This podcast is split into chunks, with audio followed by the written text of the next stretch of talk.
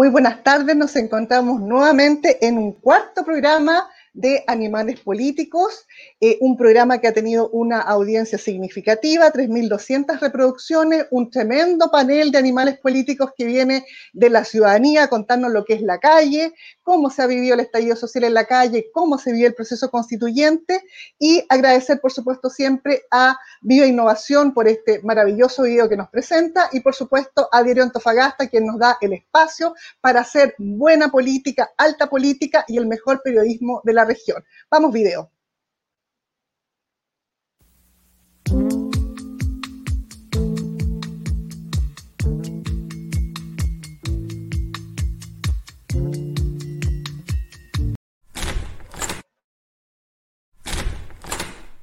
Reconstrucción del tejido social.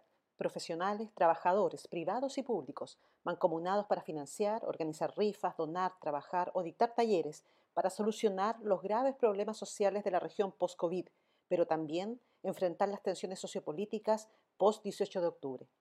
Eso han posibilitado las ollas comunes en Antofagasta, donde la creatividad es celebrada por miles de seguidores en redes sociales que además de clic, me gusta o comentarios, con su apoyo permiten hoy estar dando a 42.000 vecinos alimentación diaria. Se trata de la construcción de una silenciosa pero potente red comunitaria y social, desde donde están surgiendo otros temas como la situación de los nuevos presos políticos y no más AFP, e insistiendo en otros temas como seguridad, salud y medio ambiente. El más comentado, como antes fue el polvo que mata, hoy es no más quemas, desde donde los internautas no solo reclaman por el abandono de autoridades, sino también denuncian las cremas inescrupulosas, los vertederos, los malos olores, los camiones de basura ilegal, los incendios provocados. Para hablar de estos y otros temas, hoy Marcela Mercado y Víctor Silva en Animales Políticos.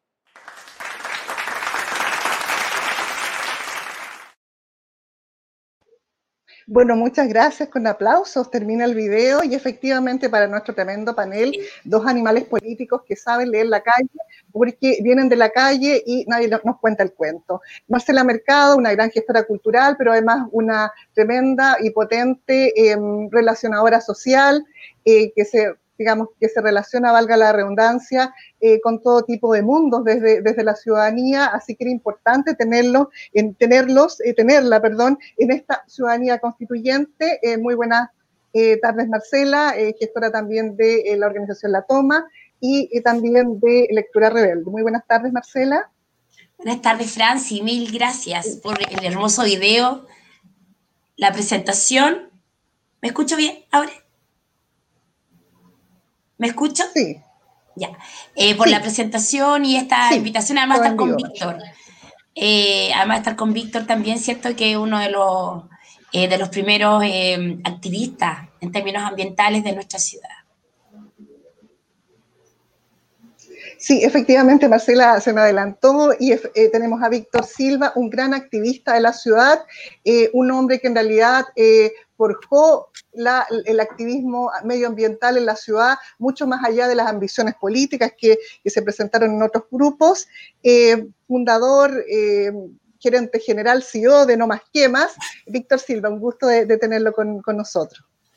Profesora Francis, muchísimas gracias por la invitación. Estoy muy honrado de compartir en su espacio. Eh, lo conversamos mucho tiempo antes, donde hacía falta un lugar de alta conversación como honra el nombre de este programa, así que yo feliz y encantado de compartir con usted y también con una gran gestora también como Marcela Mercado. Sí, efectivamente, el, programa de, animales políticos apunta a eso, o sea, cómo el ser humano es un, ser social, un ser racional y un, ser también político. Eh, todo es política, todo es conversación ciudadana. Vamos directamente a nuestras preguntas. Eh, en política, la verdad es que, como siempre yo digo, es sin dolor. Marcela, en uno de los titulares eh, nos plantea, el estallido social trajo consigo una reconstrucción del tejido social. La primera consulta es, ¿cómo, cómo leyó la calle, digamos, el proceso previo al estallido social y el estallido social? Voy con usted, Marcela, primero. Bueno, previo al estallido social, la verdad es que las causas que ya está, hay harta literatura al respecto, hemos hablado, o sea, se ha hablado en cuanto programa eh, político y no político, ya llegando a, los materiales y a situaciones de bastante farándula, eh, acerca de las causas que dieron origen al, estallido social, eh, que son bastante más complejas de pronto de lo que la gente quiere ver. Pero previo a aquello, la situación de malestar, habían hipótesis y diagnósticos que ya databan del año 98, Tomás Moalán en el Chile actual ya señalaba, hacía un análisis Em, eh, bastante, bastante serio de cómo el neoliberalismo, su fetichización del dinero, iba a dar eh, origen a un malestar consecutivo en el, en el, eh, consumo te consume, un muy buen texto, muy cortito. Alberto Mayor, también por citar la línea sociológica, el 2012 con el derrumbe del modelo, plantea que iba a haber una crisis de legitimidad que daría origen no a un estallido social, sino que al derrumbe del modelo, que parece ser lo que sucedió. Y eh, bueno, el, yo creo que la calle Mis, bueno, en Antofagasta eh, vivíamos situaciones bastante puntuales, el caso de Víctor, que ya vivían una situación medioambiental que eh, parecía no ser oída, que los llevó a organizarse, que ya había tejido social, con la gran proliferación de campamentos en Antofagasta, previo al estallido social existían ya 56 campamentos catastrados por la organización Techo, que es quien eh, básicamente trabajaba hasta antes, siempre persistieron eh, al alero de la iglesia fundamentalmente, comedores, eh, comedores populares, había una crisis claramente de la educación y aquellos derechos sociales a nivel nacional, aquellos derechos sociales que en cualquier parte del mundo están garantizados, sobre todo a nivel constitucional y luego en ley que los implementan, como la salud, la educación y las pensiones, en Chile ya en esta cultura del emprendimiento que se había instalado producto de este neoliberalismo, modelo neoliberal, en Chile eran considerados eh, privilegios. ¿Cierto? En esta cultura del emprendimiento soy yo quien proveo mi sistema de salud de acuerdo al ingreso, los conceptos de, eh, de, eh, de meritocracia. Hay un libro muy bueno al respecto, El mito de la meritocracia del año 2001 de unos autores estadounidenses. Eh, eso era un poco, yo no me sorprendí, me sorprendí sí que fuera un estallido, grado de magnitud 10 de la magnitud que fue, eh, de cómo la gente se volcó a las calles de un día para otro, fue increíble. Inmediatamente la calle eh, fue leyendo rápidamente y muy intuitivamente. Ahora, es cierto que el poder, este, este estallido llevó el poder a un lugar de aporía un poco, eh, no se entiende muy bien. Y luego eh, viene, eh, bueno, con una clase política que por supuesto hasta el día de hoy parece no, no haberse sentido parte del problema o de la impugnación. En definitiva, la calle lo que hizo fue impugnar un modelo cultural completo, social, económico. el libro de Alberto Mayor, una vez más, Big Bang, lo, desde mi punto de vista, eh, trata muy bien las causas del estallido, hasta en el uso del lenguaje, todo lo que pasó el año 2019 previo al, eh, al estallido, que culmina, o sea, que, que, comienza el 18 de octubre con la quema de las 16 estaciones del metro, pero que había partido con este concepto instalado por los chicos secundario, que era el concepto de evasión, ¿cierto? Eh, es un poco, en, Antofagasta la gente, bueno, la, la relación de, básicamente a la desigualdad, con un PIB, ¿cierto? Que se jactaba la cifra que era igual al de Londres, pero mm. que convivía, convivía con, eh, con campamentos que no tenían acceso a los servicios eh, básicos. Eh, la calle lo vio al principio muy alegremente, en hasta las movilizaciones no cesaron, no cesan aún, yo hoy día participé de una, de una como, como bien presentaba el video, y ya estamos en el, en el tema de, de los jóvenes y chicos que están presos producto del estallido. Eh, eso, bueno, después vinieron, vino, vino esta respuesta del establishment, que es este acuerdo por la paz, que instala la idea del plebiscito, eh, que he, recibido con harta distancia por, por, la calle, por la gente movilizada, eh, porque se entiende, y bueno, y después vamos a conversar, yo supongo, acerca de las dificultades que la ciudadanía, es decir, las bases, la calle puedan acceder, por ejemplo, a un cupo de constituyente. Eh, eso es un proceso tremendamente complejo con un gobierno que, donde, que, parece no tener control de nada. Antes ayer renunció el ministro del Interior, no tenían un reemplazante. De verdad es que bastante caótico, la, catastrófico el manejo. Y luego con una pandemia que deja al descubierto todas las precariedades que no fueron fruto del estallido, son las precariedades que subsistían y que estaban cubiertas por eh, elementos incluso de tipo cultural. Gracias, Marcela. Víctor, eh, Gabriel Salazar plantea, digamos, tipologías de eh, movimientos sociales y entre uno de ellos, apuntando a Freirina, eh, el, movimiento de los olores. Usted encabezó un movimiento de los olores en, en Omasquema. Eh, la pregunta es cómo se gesta el movimiento y, digamos, cómo, vive cómo usted vivió la calle desde su movimiento en este estallido social. profesora, primero señalar que por historia de vida, los temas de contaminación ya de grande vienen a, formar parte de, una historia que em, se repite constantemente. Viví años de mi infancia en Huasco, zona que se considera de sacrificio eh, por los movimientos socioambientales, por las externalidades negativas que genera. Eh, conozco de cerca la situación de Freirina, donde estaba la dicotomía entre permitir los olores de esta planta de cerdo versus la calidad de vida que daba empleo, que en la región de Atacama es un problema el pleno empleo. Eh, la organización No Más Quemas es una organización que eh, viene a utilizar herramientas distintas de manifestación ciudadana, las redes sociales.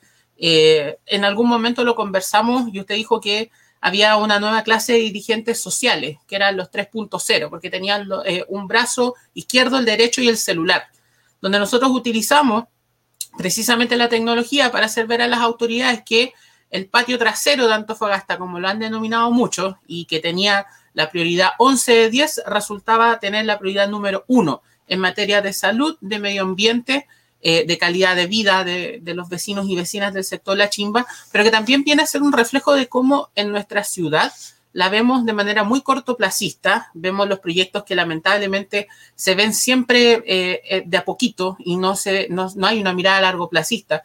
el vertedero de La Chimba sobrevivió desde 1970 a la inoperancia de todas las autoridades municipales de que estuviera, estuviera, recibiera basura. Eh, hoy día hay un proyecto muy interesante de viviendas sociales y las problemáticas ambientales siguen. Y eso, sumado a la problemática ambiental de Huasco, de Quintero Puchuncaví, de Ventana, de Isla Riesco, de Chiloé, de todos estos lugares, vienen a formar lo que en el mundo ambiental se conoció como la crisis social, es también ambiental. Y no por nada, en comunas, eh, en ciudades, la opción apruebo fue bastante votada por las personas, por lo que ahí uno puede observar y visualizar cuál, cuál fue la importancia de las personas de decir, queremos una nueva carta fundamental que en este caso rescate de mejor manera lo que significa el medio ambiente, no libre de contaminación como dice hoy, sino con medio ambiente sano que el modelo económico que tenemos sea respetuoso con el medio ambiente, cosa que hoy no, lo es, porque si lo fuese, no existirían zonas de sacrificio ambiental. Eh, existe una limitación al acceso al agua como bien común. No es posible que hoy día haya, según la encuesta CACEN del 2017, 1,5 millones de chilenos que tengan problemas de acceso a agua. O sea, en plena pandemia, cuando la autoridad sanitaria dice lávese las manos, hay comunidades, incluso en nuestra región, que se ven en las disyuntivas de utilizar el recurso para eso o para el consumo. Y eh, un modelo que en el fondo también hace que eh, el medio ambiente no sea considerado como un elemento central del Estado. Entonces, probablemente las causas del estallido social son muchísimas, pensión, educación, salud, pero mm, como también decía literatura que, que había leído hace un tiempito atrás, no podemos aspirar a tener todos estos beneficios si no tenemos un soporte físico donde realizarlo. Y finalmente yo creo que las causas del estallido social y que dan movilización ciudadana son que a veces eh, en un cierto nivel de conflicto se exige una cosa pero se olvida otra. Creo yo que a fines de los 80, cuando hubo que votar en ese plebiscito si Augusto Pinochet seguía o no en el poder, eh, muchos obviamente señalaron que, que no, eh, que no siguiera, pero ahí estaban buscando democracia pero creo yo que se olvidaron de pedir la dignidad, esa que hoy día en las calles, años después, eh, es la que jóvenes, adultos y adultos mayores inclusive están pidiendo para nuestro país. Sigo con usted, Víctor. Pedir dignidad era el concepto clave que usted plantea al final. Eh, cómo, digamos, cómo instala el tema medioambiental en el proceso constituyente. Eh, ganó eh, la aceptación o, la elección más bien apruebo y convención constituyente o constitucional. Entonces, efectivamente, digamos, cómo se presenta el tema ambiental en este proceso constituyente. Pensando en la palabra de unidad. Se presenta de una manera bastante positiva, profesora, porque eh, bueno, además de estar en No Más Que Más, formo parte de la red de la sociedad civil por la acción climática, donde en la región Antofagasta soy su coordinador regional junto a Pilar Pacheco, también una gran activista en este modelo paritario que hoy día eh, queremos instalar dentro de las dirigencias ambientales. Pero nosotros trabajamos precisamente por la opción de la prueba más una constitución ecológica. Puede sonar egoísta, porque probablemente uno también quiere una constitución con toque feminista, eh, bueno, puede ponerle el apellido que quiera. Pero en este caso, creemos importante que la Constitución, que la Carta Fundamental consagre el medio ambiente primero como un elemento central del Estado, como la nación, la soberanía, el territorio, el medio ambiente. Porque aquí, en este sentido, si nosotros consideramos el medio ambiente como un eje del Estado, todas las normativas van a ir en esa línea. Eh, la Carta Fundamental, creo, eh, a, a, opinión muy personal, que probablemente era muy necesario que conversáramos. Más adelante veremos si efectivamente el ciudadano va a poder conversar en la nueva constitución o no. Pero eh, era importante sentarnos a dialogar, porque hoy día las condiciones del juego no son las mismas que hace un tiempo atrás. Y gozar de legitimidad eh, soberana creo que es un excelente factor. En, lo que a mí respecta, el medio ambiente, efectivamente la nueva constitución debe estar incorporado, así como lo hace, por ejemplo, Ecuador y Bolivia. En Ecuador, por ejemplo, la nueva constitución eh, consagra en tres artículos de ella la preservación, el cuidado del medio ambiente, eh, hace llamados a que los públicos y los privados también eh, se muevan en esa función eh, y también es bastante restrictivo en muchos ámbitos. Creo que si Chile logra dar ese paso que no dio firmando el acuerdo de Escazú, probablemente en la nueva constitución tengamos la consagración de un medio ambiente sano que permita el acceso a bienes comunes como el agua, que, que el agua salga de la esfera del mercado y se transforme en un bien para todos, que todos puedan tener acceso. Creo que eso es fundamental y por lo menos en lo que a mí respecta, eh, voy, a, voy a levantar esas banderas porque creo que es sumamente importante que, que el medio ambiente por fin tenga ese trato que merece. Marcela, voy con usted. Eh, nuevos temas, presos políticos, un tema que viene levantando Benito Granda, el padre Felipe Berrío, eh, muy asociado a la descripción de, una, de la primera línea. Yo entiendo que usted no tiene relación con la primera línea, pero como vive en la calle, se lo pregunto. Eh, ¿Es un tema que debiera ser un tema, eh, no sé si estar en la Constitución, pero ser un tema constituyente, de conversación constituyente? Está muteada. Ahí sí, Bueno, a mí me ha tocado, a mí me ha tocado acompañar el proceso eh, de la mano de nuestro querido Felipe Berrío y las mamitas de, de los jóvenes y chicos presos producto de la revuelta. Eh, y la verdad es que es un tema bastante delicado porque eh, hay bastante resistencia a entregar una, a entregar una, una solución en este en este, en este tema, eh, pero yo creo que los esfuerzos que se están haciendo y además la visibilización de los contextos en que los chicos fueron detenidos, eh, los, procesos individuales y el entendimiento de que em, había, existió en el estallido social, evidentemente, eh, una represión brutal respecto de, de índole estatal, respecto de la gente que nos manifestábamos en las calles.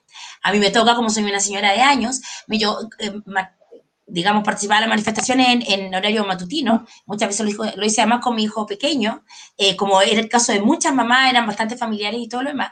Y la verdad es que efectivamente la represión, bueno, no vamos a caer en el detalle de los 450 mutilados de ojo, hubieron personas muertas, se fue un chico arrojado al Mapocho. Eh, yo creo que se dio un contexto de violencia estatal, sabemos que no es lo mismo lanzar una piedra a enfrentarse eh, a, los fusiles eh, y yo creo que eh, debiera otorgarse una, solución.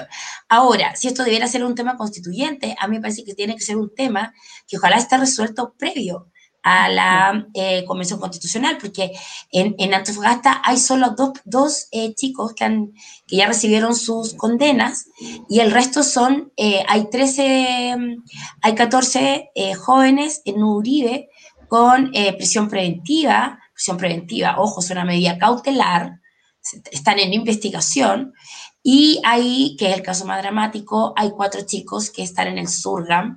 Y uno de ellos, y lo que uno menciona, se llama Sergio Vaca, tiene 16 años y el año pasado fue distinguido por la alcaldesa como el mejor alumno del Liceo de Hombres. El chico sigue con sus clases acompañado por una monitora, eh, teniendo especial énfasis en ciencias, eh, matemáticas y lenguaje porque quiere estudiar medicina. A mí me parece que como sociedad nos tenemos que hacer cargo de los casos de estos niños, en el caso de los chicos del Zoom, son niños, eh, que eh, podrían ver, como bien dijo el padre Felipe, yo recojo absolutamente su, idea y su palabra, em, hay que revisar, podrían recibir su castigo en caso de que estuvieran asociados algunos delitos, pero no les podemos reventar la vida, como dijo él en el Mercurio Antofagasta. Pero a mí me parece que, que la cosa constituyente, eso tiene que ser previo, o sea, Recién nos vamos a enfrentar a la elección de constituyentes y respecto de ese tema, me gustaría dejar en claro que para quienes tenemos un eh, trabajo territorial fuerte, que yo ejerzo desde lo colectivo con el Club de Lectura Rebelde, de otro modo no podría ejercer trabajo territorial, em, nosotros eh, leímos, porque somos un club que lee una vez a la semana en espacios públicos, em, leímos en, eh, tuvimos un proceso plebiscito eh, y eh, citábamos, o sea, citaba un profesor de historia nuestro, Cristian Campos, al eh, profesor Gabriel Salazar, donde él señalaba que el gran problema de, de la ciudadanía, que es el tema que nos convoca hoy día en este programa, es que la, no, no existe el concepto de ciudadano soberano. Se le otorgó ser ciudadano soberano al ejercicio individual del voto. Es decir, yo voy, voto y ahí ejercito mi soberanía.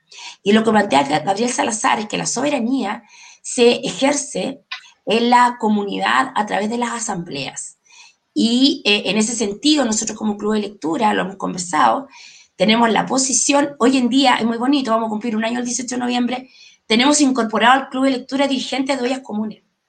Jonathan Morales Muena, que salía en una nota, Giselle de eh, Campamento Altamira, Lady Flores, que, que fue fundó Movimiento Urbano, Richard Orrego, son chicos que hoy en día desde el territorio pasaron a vincularse a nuestro club, leen con nosotros y hacemos un ejercicio territorial.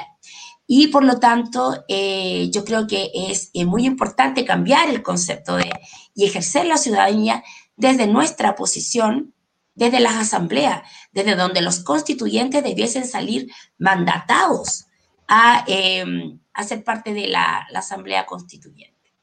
Sigo con usted, Marcela. Efectivamente, eh, Gabriel Salazar habla de la anomia cívica, es decir, eh, la ley política, digamos, no tiene por qué regirse por la Constitución, pero el ciudadano común sí lo tiene. Entonces, en ese, eh, desde esa mirada, ¿estos presos políticos caerían en esa anomia cívica, cree usted? ¿Y, cuál sería la responsabilidad del Estado, en el fondo? Mira, yo eh, participo eh, con mucho honor y de forma muy extraña de la Fundación Chilena de Astronomía. Y ahí eh, hay unos astrónomos que nos han colaborado bastante también con el tema de los hoyos comunes, bastante sensibilizados. porque yo quiero, quiero, quiero hacer una mención. Este no es un país que está polarizado, como se ha intentado mantener, sobre todo previo al plebiscito. esto es un país que votó 80% de apruebo. O sea, hay, existe segregación, pero aquí no es un país que está polarizado. Pareciera ser que estamos todos de acuerdo, al menos en un camino determinado. Ahora, eh, bueno, y una astrónoma, una chica que es doctora en astronomía, me dijo el otro día, me dijo, nosotros pusimos los chicos en la primera línea. Y eh, yo creo que efectivamente, aun cuando yo conozco bien solamente los casos particulares de Antofagasta, son chicos en realidad, en general, que ejercían un trabajo, que tenían... Eh, eh, que tenían un eh, padre-madre, las historias son, eh, se repiten en los chicos que, están, que están detenidos.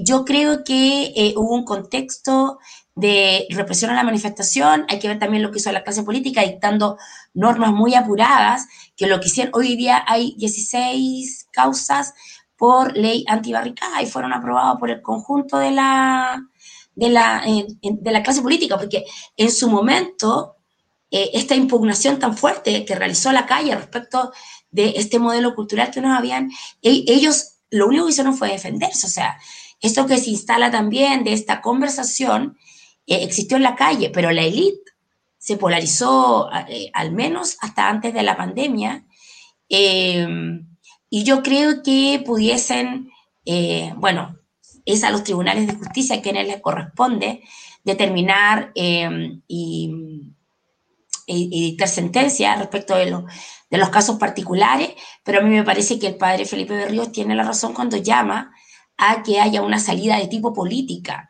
y de eso se desprende y aquí lo que hubo fue un problema político. El 90% de los chicos y jóvenes presos eh, no, son chicos con irreprochable conducta anterior, por ejemplo. Entonces, Marcela, vamos con Víctor, eh, ya cerrando un poco la, eh, esta parte, digamos, del programa y apuntando a la pregunta del millón de dólares. ¿Se presenta usted como candidato a constituyente, Víctor? Y si es así, ¿cuáles son sus sueños constituyentes?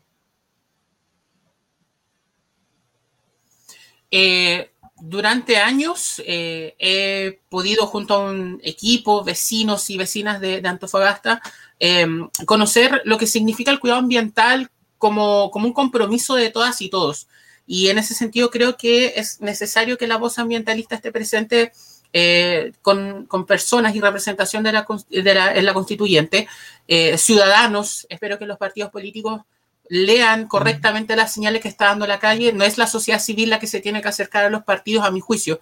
Eh, son, son ellos eh, los que tienen que decir, reconocemos ese trabajo y los levantamos.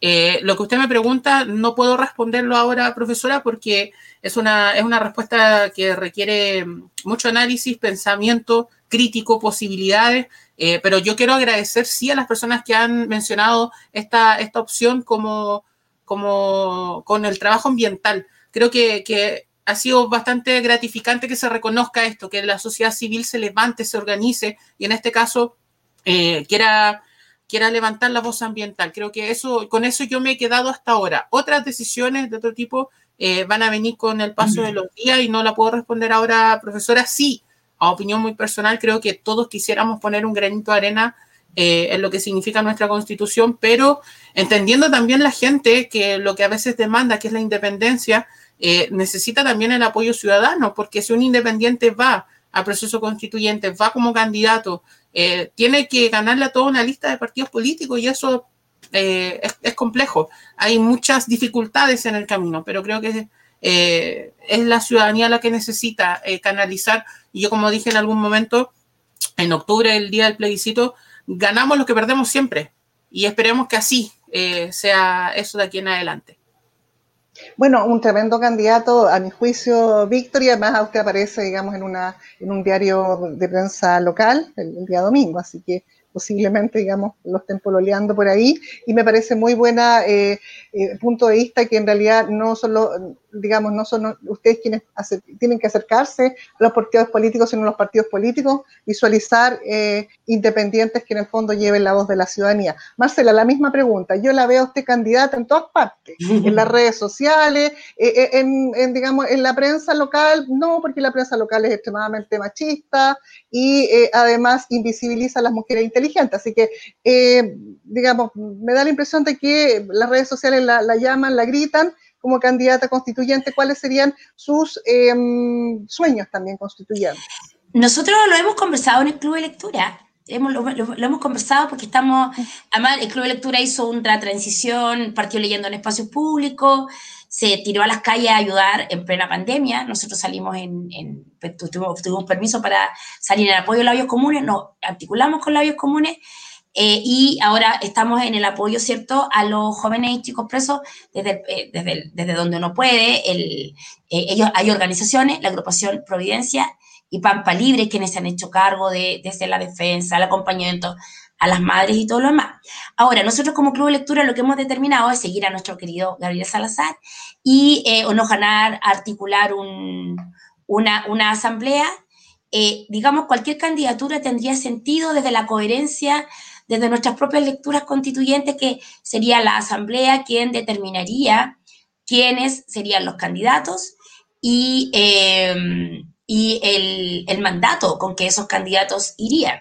O sea, eh, por ejemplo, yo en lo particular, y por todo sabido, soy católica, y, pero eso no significa que eh, por ejemplo, eh, eh, yo quiera que la constitución tenga un rasgo religioso, sino que efectivamente tiene que ser profundamente laica, alejada de cualquier credo, asegurando, por ejemplo, hay un, nosotros que trabajamos harto en campamento, el derecho a la vivienda no está siquiera mencionado en el artículo, el actual artículo 19 de la de garantía de derechos constitucionales.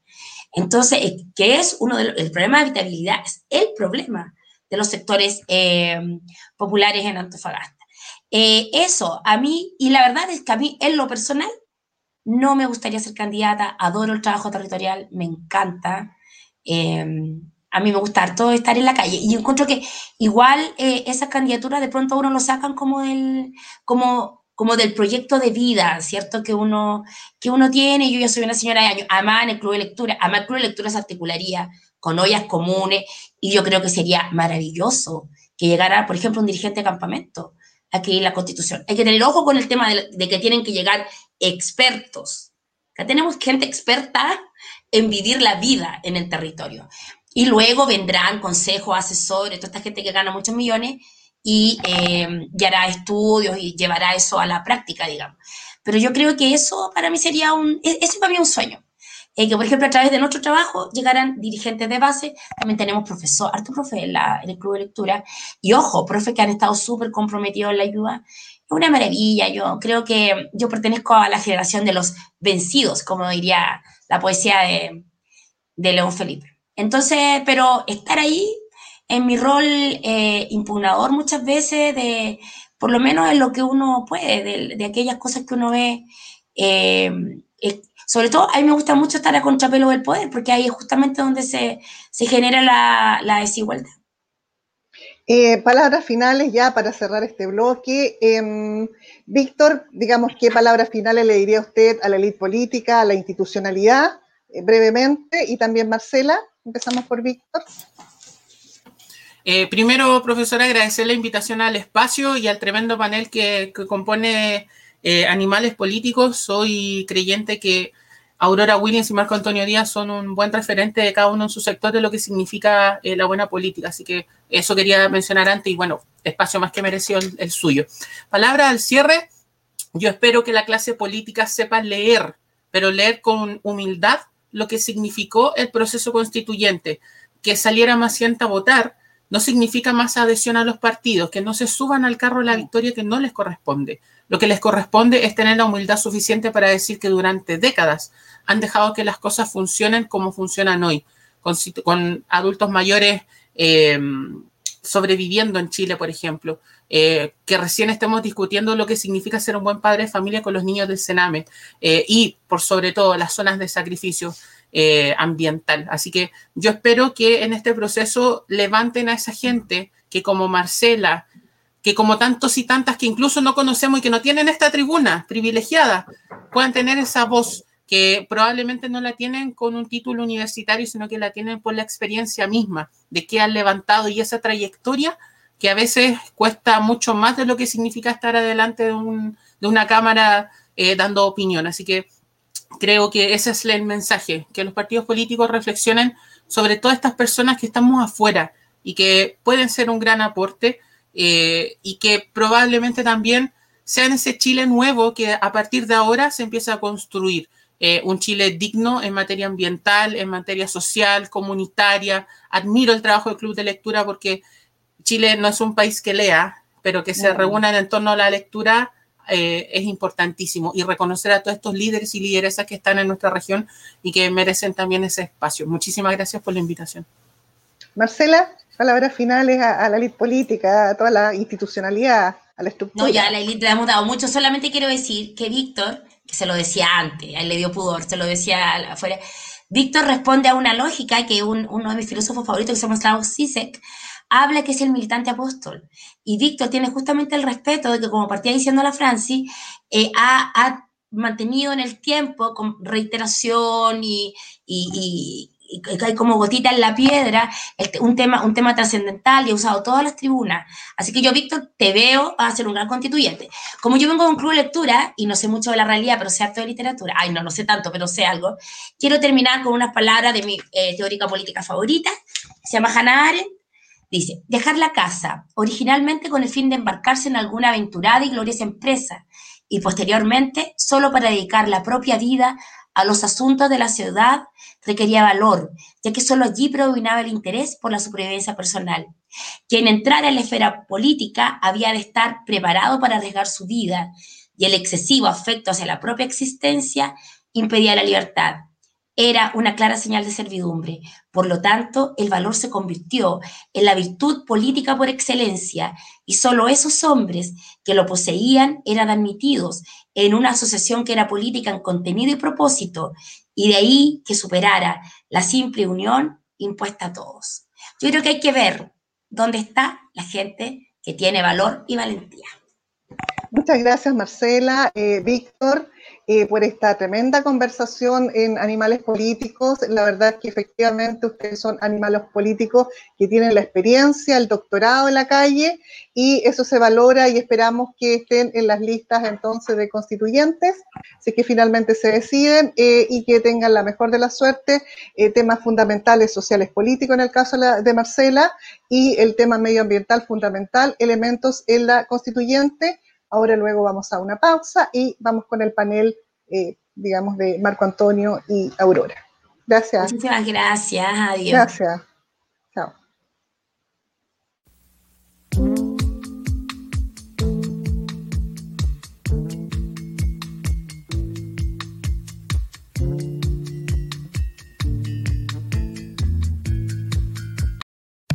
¿Sabía usted que Diario Antofagasta es el medio digital que encabeza los índices de lectoría en la región? Noticias, entrevistas, reportajes, cultura, videos y toda la actualidad regional se encuentra en www.diarioantofagasta.cl, donde podrá acceder gratuitamente a todo nuestro contenido de televisión por internet, avisos clasificados, empleo, minería y avisos legales. No lea mañana lo que puede ver y comentar hoy. Diarioantofagasta.cl. Noticias de verdad.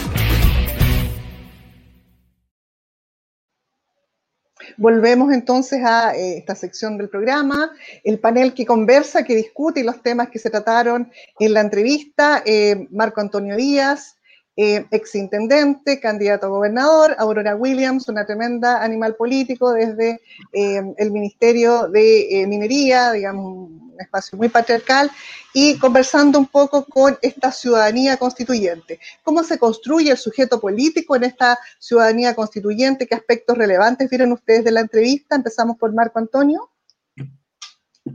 Bueno, doctora Francis, muchas gracias. Eh, felicitarla también por esta decisión editorial eh, de traer a, la calle, como usted muy bien refiere, a líderes sociales en sus distintos aspectos. Creo que acaba de dar cuenta el relato de ambos panelistas que eh, existe una capacidad, una fuerza, una vocación eh, tan necesaria para el proceso que se nos avecina que, que, claramente no hay que tenerle miedo a la participación. ¿ah? Hay un relato, a mi juicio, eh, romántico del, proceso, que, creo que para que esté completo también tiene que, colocar en la balanza y hacer un trade-off en relación a, a lo que Chile ha hecho bien, porque no todo se ha hecho mal.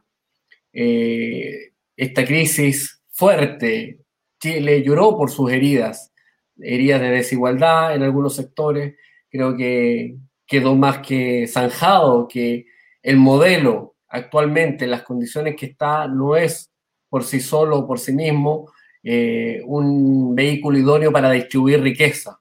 Para generarla sí, y en eso ah, quizás extraño eh, algunas referencias al crecimiento del país desde el año 88 a la fecha, fecha o, rango que se abarcó en la exposición de nuestros panelistas, desde 4.800 eh, dólares a los 25.000 actuales, previo al denominado estallido social o en materia de, de empleo medido mutatis mutandi con las mismas variables de un 68% a un 8,6%. Entonces, a veces es bueno también entregar esos datos para contextualizar, para no creer que todo lo que se ha hecho está mal y que tenemos casi que, que replantearnos todos. Los países sanos van construyendo desde sus fortalezas y van también avanzando en corregir las profundas inequidades que eh, quedaron muy en evidencia después de este 25 eh, de octubre con una votación maciza que hacia la clase política, eh, pero también con posterioridad al 18 de octubre del año pasado, doctora Francia.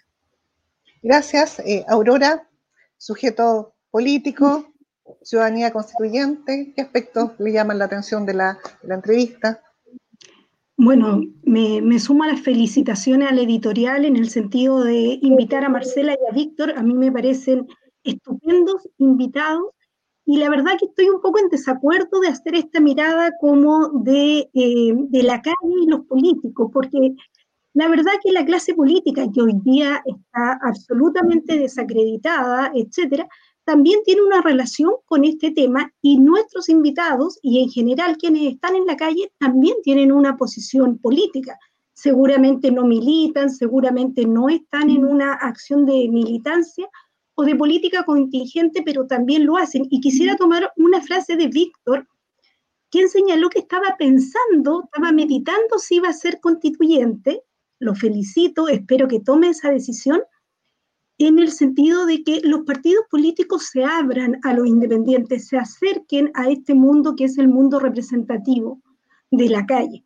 Yo eso lo comparto plenamente y me parece que en eso tenemos una gran deuda en el sentido de haber llegado al plebiscito del 25 de octubre sin haber sociales, como era, por ejemplo, la participación de los independientes. Sumo también eh, el no tener resuelto la participación de los pueblos originarios y los escaños reservados que ellos están manifestando. Me parece que eso han sido pendientes que nos van a generar una tensión en un momento en que ya deberíamos de estar concentrados en efectivamente elegir a nuestros constituyentes e iniciar un proceso de alta participación ciudadana.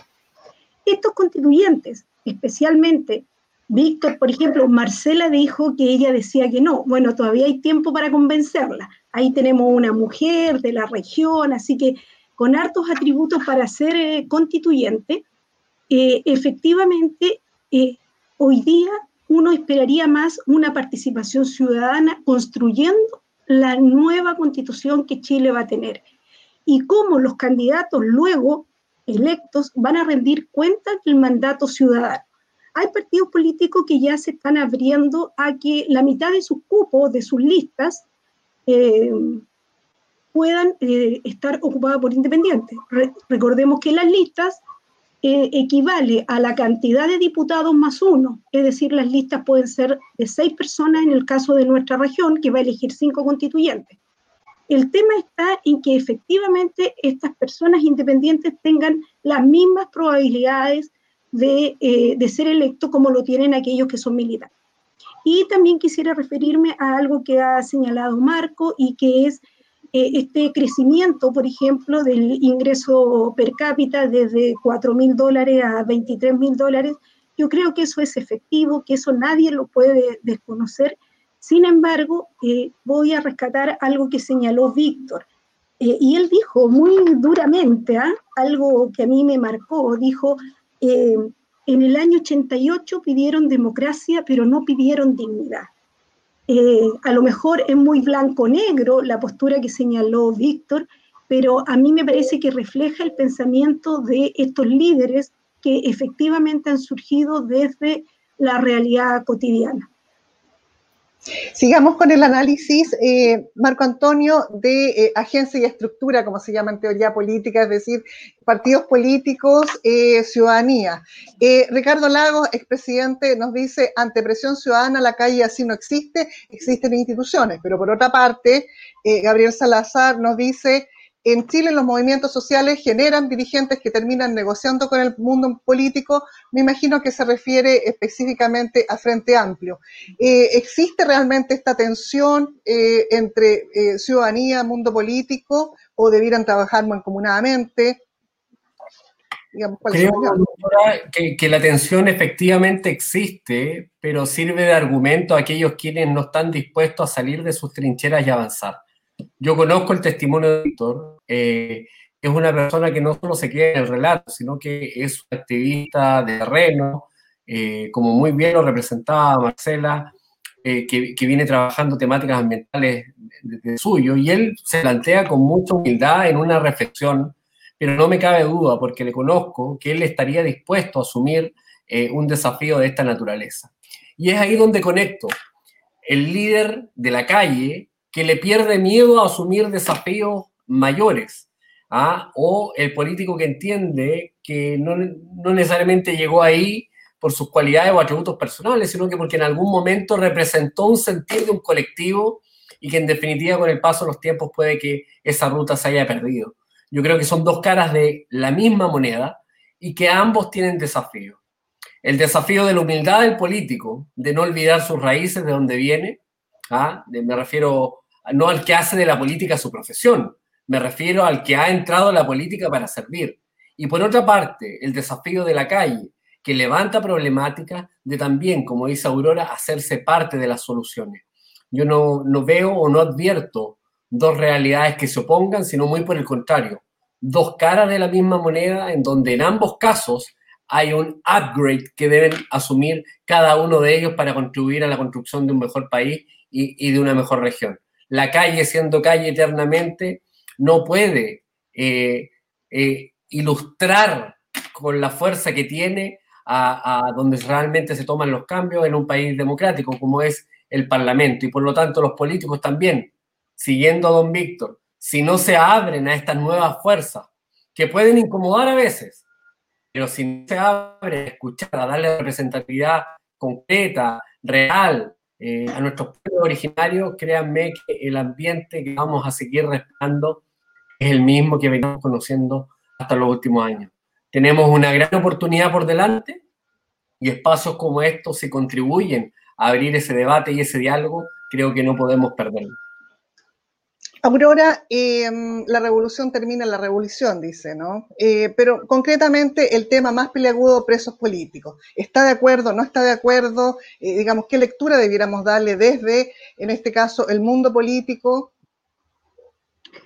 bueno, eh, señalar que las cifras que entregó Marcela conmueven, ¿ah?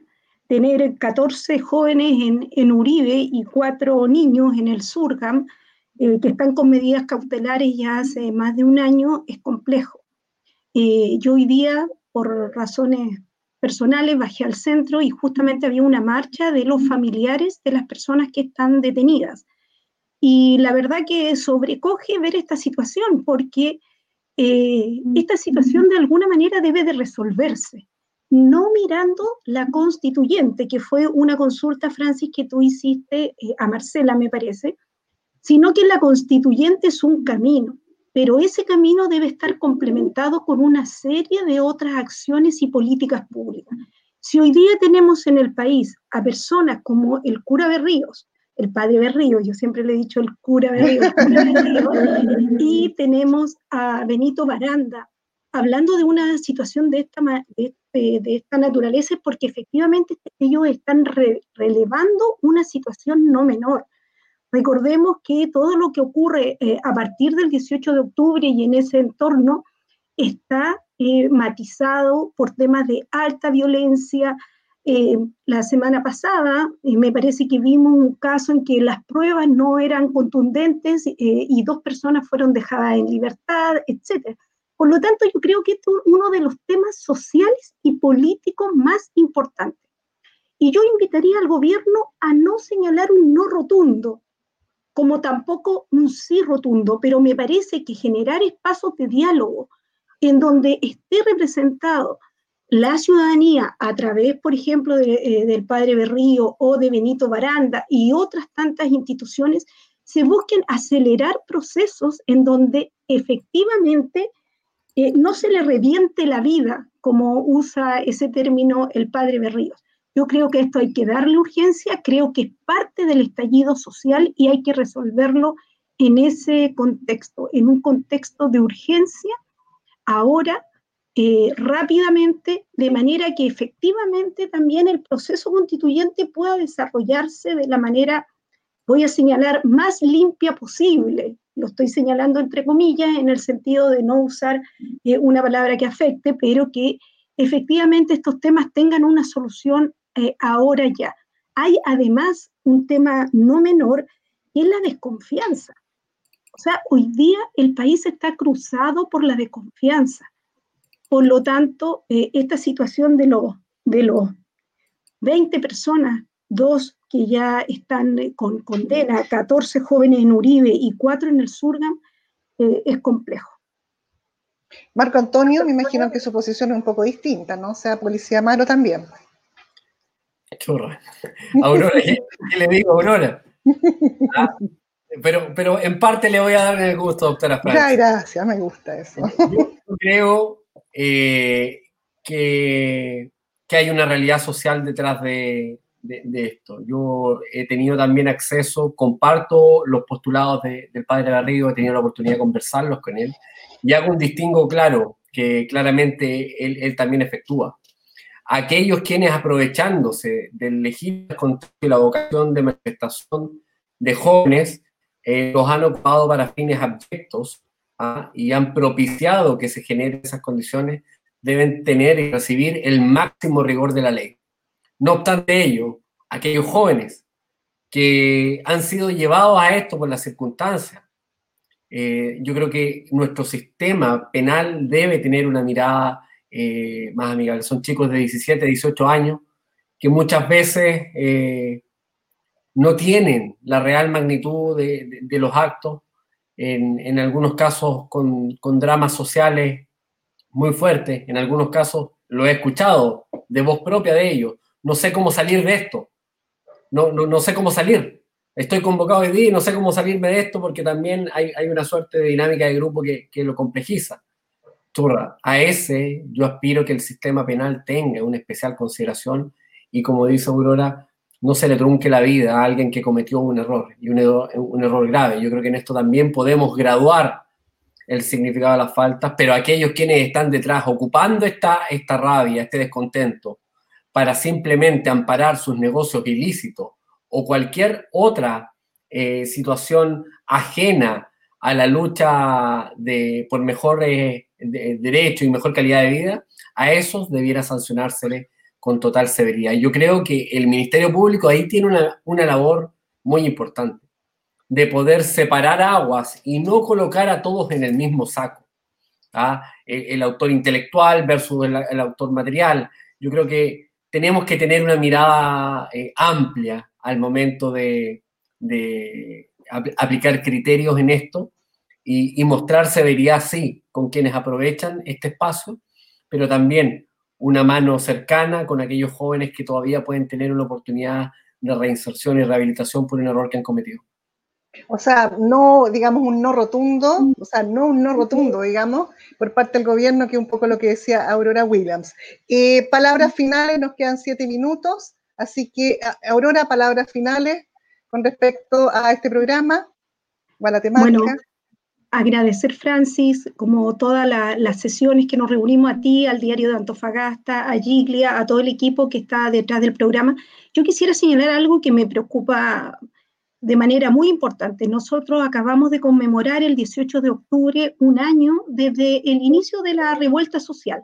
Y la verdad que a mí me llama la atención que a un año no existan acciones concretas respecto de aquellas personas que efectivamente, como señala Marco, pensamos que están detrás o que son aquellas personas que efectivamente quieren realizar ilícitos y que no corresponde a las familias que van a expresarse, eh, digamos, en, en las jornadas de protesta. La verdad que llama la atención que la única acción de gobierno sea la acción de amedrentación de terreno y no una acción de búsqueda de quiénes son los que están allí. Siempre se ha dicho, por ejemplo, que en la Plaza de la Dignidad van muy pocas personas y hacen daño. Bueno, si son tan pocas personas, ¿por qué efectivamente no hay una acción policial, de inteligencia, de búsqueda, que efectivamente eh, termine con ellos o los detenga y aplique todo el rigor de la ley? Sino que en la práctica seguimos con la escaramuza de la calle, del eh, eh, el el zorrillo, etcétera.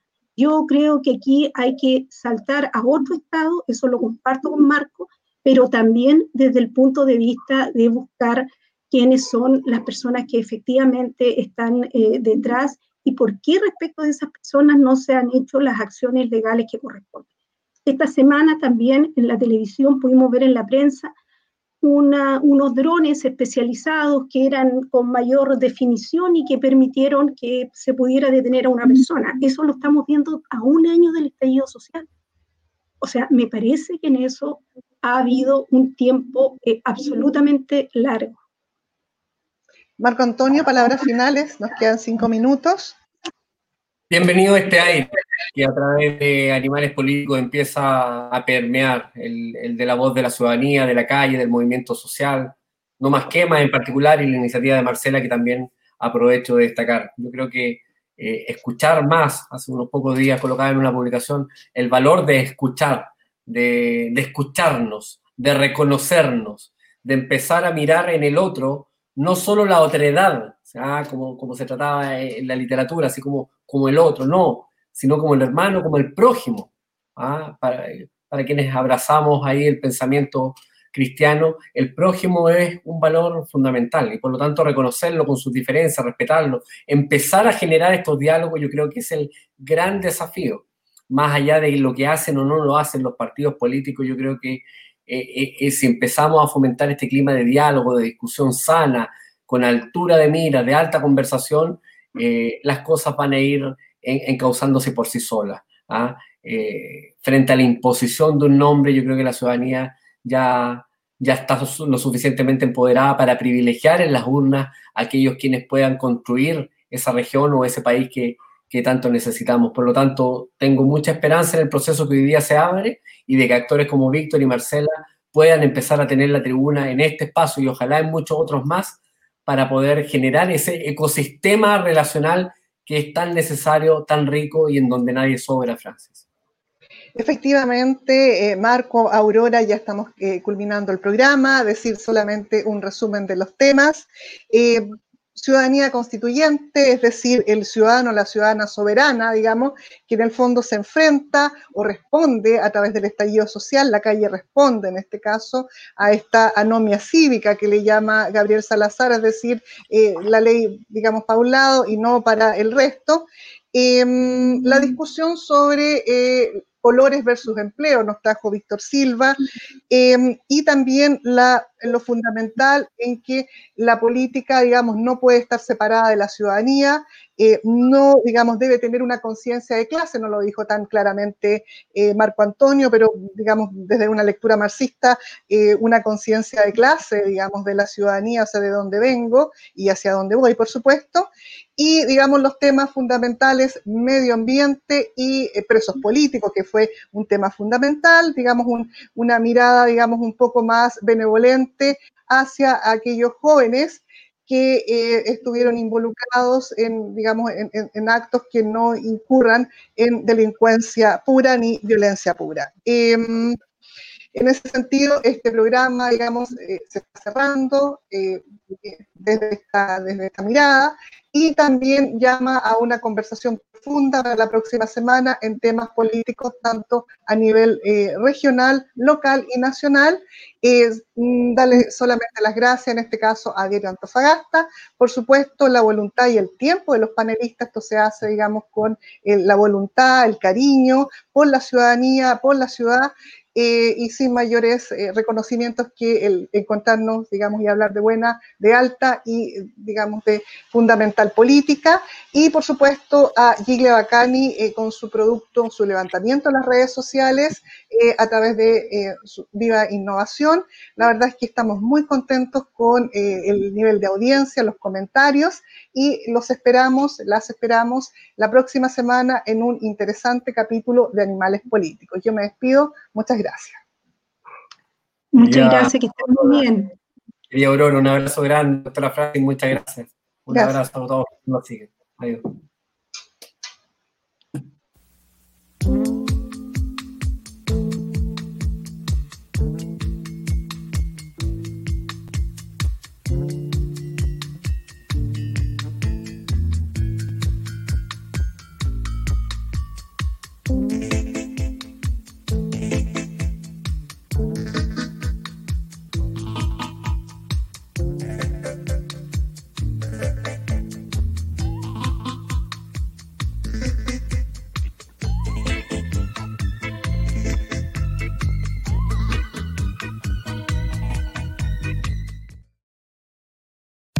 ¿Sabía usted que Diario Antofagasta es el medio digital que encabeza los índices de lectoría en la región?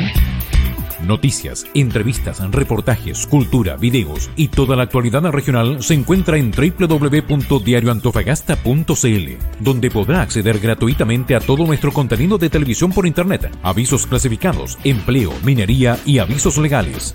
No lea mañana lo que puede ver y comentar hoy. Diarioantofagasta.cl. Noticias de verdad.